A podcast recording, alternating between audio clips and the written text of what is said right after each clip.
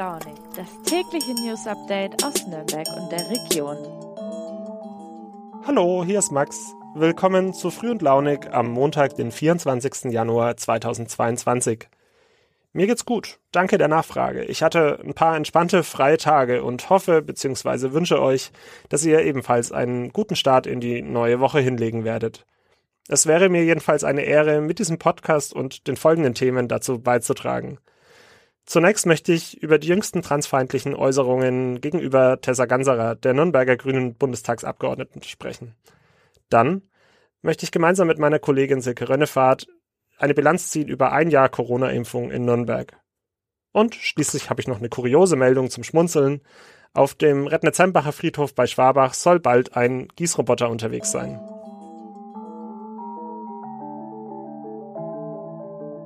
In der Zeitschrift Emma, herausgegeben von der sich als Feministin bezeichnenden Alice Schwarzer, ist in den vergangenen Tagen ein Artikel über die Nürnberger Bundestagsabgeordnete Tessa Ganserer erschienen. Der hat für einiges an Aufsehen gesorgt, aber bevor ich euch das erkläre, zunächst ein paar Hintergrundinfos. Ganserer war im vergangenen Herbst im Wahlkreis Nürnberg-Nord, wie gesagt, als Bundestagskandidatin angetreten und hatte dort immerhin 22,6 Prozent der Erststimmen erhalten. Das reichte zwar nicht für den direkten Einzug, den gewann die CSU. Über einen Listenplatz ging es für Ganserer aber trotzdem nach Berlin. Ganserer hatte sich schon vor einiger Zeit, rund vier Jahre ist das inzwischen her, als trans geoutet. In amtlichen Registern und auf ihrem Ausweis wird Ganserer aber weiterhin mit ihrem alten männlichen Namen geführt. Dass Ganserer den bislang noch nicht hat ändern lassen, hat einen guten Grund. Das Transsexuellengesetz schreibt dazu nämlich Gutachten vor, die Betroffene wie sie als demütigend und diskriminierend empfinden. Ganzerer und auch die neue Ampelkoalition insgesamt wollen das bestehende Transsexuellengesetz daher durch ein Selbstbestimmungsgesetz ersetzen, bei dem allein das Geschlechtsempfinden der betroffenen Person dafür ausschlaggebend soll, was für ein Name zum Beispiel in ihrem Pass steht. Emma berichtet nun darüber, dass Ganserer für die Bundestagswahl auf einem Frauenquotenplatz der Grünen kandidiert hatte. Dies war Ganserer möglich, weil die Grünen es ihren PolitikerInnen, ganz im Gegensatz zum transsexuellen Gesetz, selbst überlassen, ihr Geschlecht zu definieren. Daran stört sich die im Emma-Artikel viel zitierte Initiative Geschlecht zählt. Und offenkundig auch der Emma-Artikel selbst. Beide sprechen Ganserer ihr Frausein ab, indem sie sie misgendern, also mit dem falschen Pronomen ansprechen und nicht nur personenstandsrechtlich, sondern auch körperlich als Mann auf einem Frauenquotenplatz bezeichnen. Aus dieser transfeindlichen Position heraus wittert die Initiative Geschlecht zählt nun sogar Wahlbetrug, da das Bundestagsmandat Ganserer unter Zitat Vortäuschung falscher Tatsachen gesichert worden sei. Die Initiative hat deshalb Widerspruch gegen die offizielle Anerkennung von Ganserers Mandat bzw. ihrem Antritt auf einem frauenquotierten Listenplatz eingelegt. Die Grünen würden laut der Initiative damit das Recht beugen und der Bundestag setzte dies fort, indem er Ganserer nun in seinen Statistiken angeblich verfälschend als Frau aufführe. Solidarität erfährt Tessa Ganserer dagegen von ihren Fraktionskolleginnen.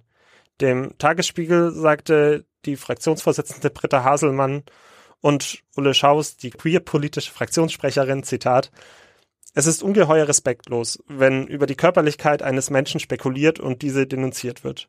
Das verrät alle Grundwerte der Frauenbewegung auf Selbstbestimmung und körperliche Integrität. Und, so die beiden weiter, wie andere Vorkämpferinnen macht Tessa Ganserer mit ihrem Beispiel vielen Menschen Mut. Wir unterstützen und bestärken Tessa Ganserer in ihrer Haltung, selbstbestimmt zu leben.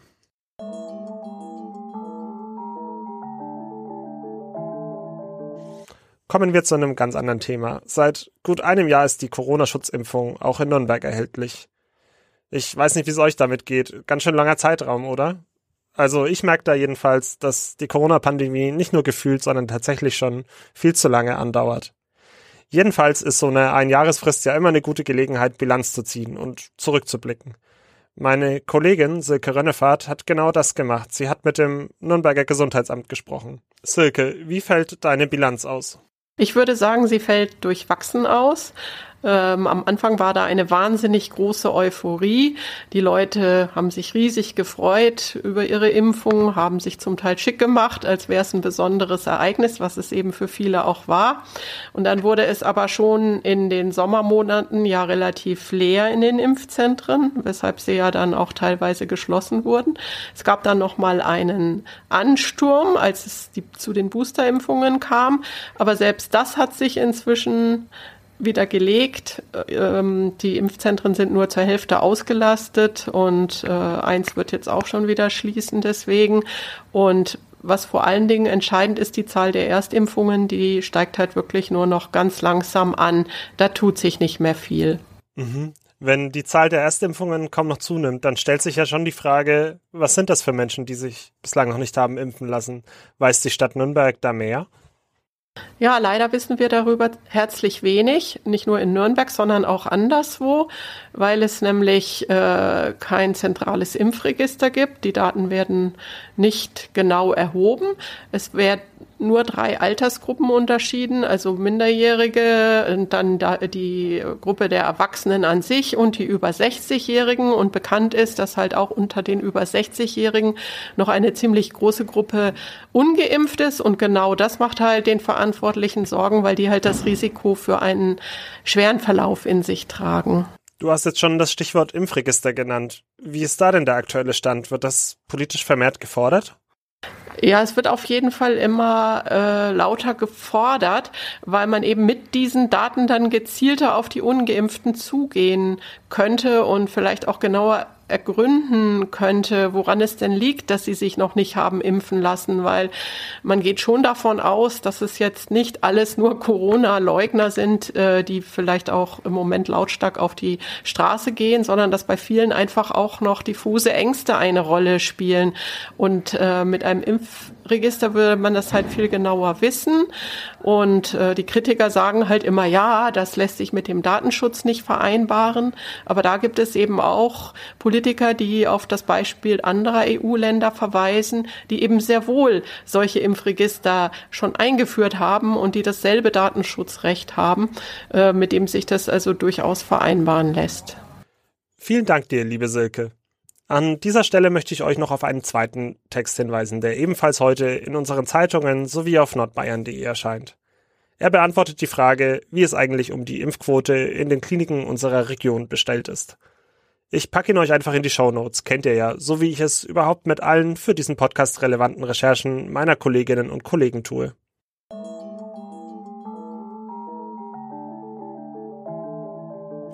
Nach diesen zwei ernsten und wichtigen Themen zum Abschluss noch etwas zum Schmunzeln. In Rednitzembach bei Schwabach soll schon ab März ein Gießroboter zum Testeinsatz kommen. Und zwar auf dem dortigen Friedhof. Ja, ich scheine es ja irgendwie immer mit Roboter-Themen zu haben, wenn ich Podcast-Schichten schiebe. Falls sich noch wer von euch erinnert, bereits im Dezember hatte ich ja die Kellnerroboterin Hilde zum Thema gemacht, die in einem Restaurant im Landkreis Forchheim Gäste bedient. Hildes Artgenosse auf dem Rednitzembacher Friedhof heißt dagegen Wasserwilli. Entwickelt wurde er vom Schwabacher Gärtnermeister Heino Schwarz gemeinsam mit einer weiteren Firma. Wasserwilli ist unter anderem mit einem neuen 3D-Scanner ausgestattet, um Hindernisse gut erkennen zu können. Und wenn ich jetzt hier neu sage, dann meine ich das im Vergleich zu seinem ersten Testeinsatz in den Jahren 2018 und 2019 am Schwabacher Friedhof. Damals, nach diesen Testeinsätzen, hatte es im dortigen Stadtrat noch Bedenken gegeben, ob Wasserwilli mit diesen teils unebenen und engen Friedhofswegen überhaupt zurechtkommt. Der Rednitz-Hembacher Bürgermeister Jürgen Spahl sieht jedenfalls im Wasserwilli einen neuen Service für seine Bürgerinnen und Bürger.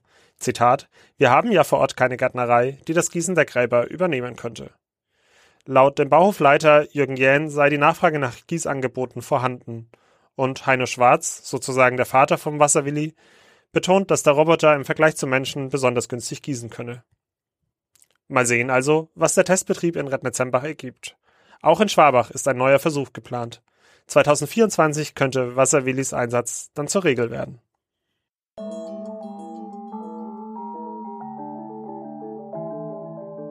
So, das war es schon wieder mit Früh und Launig für heute.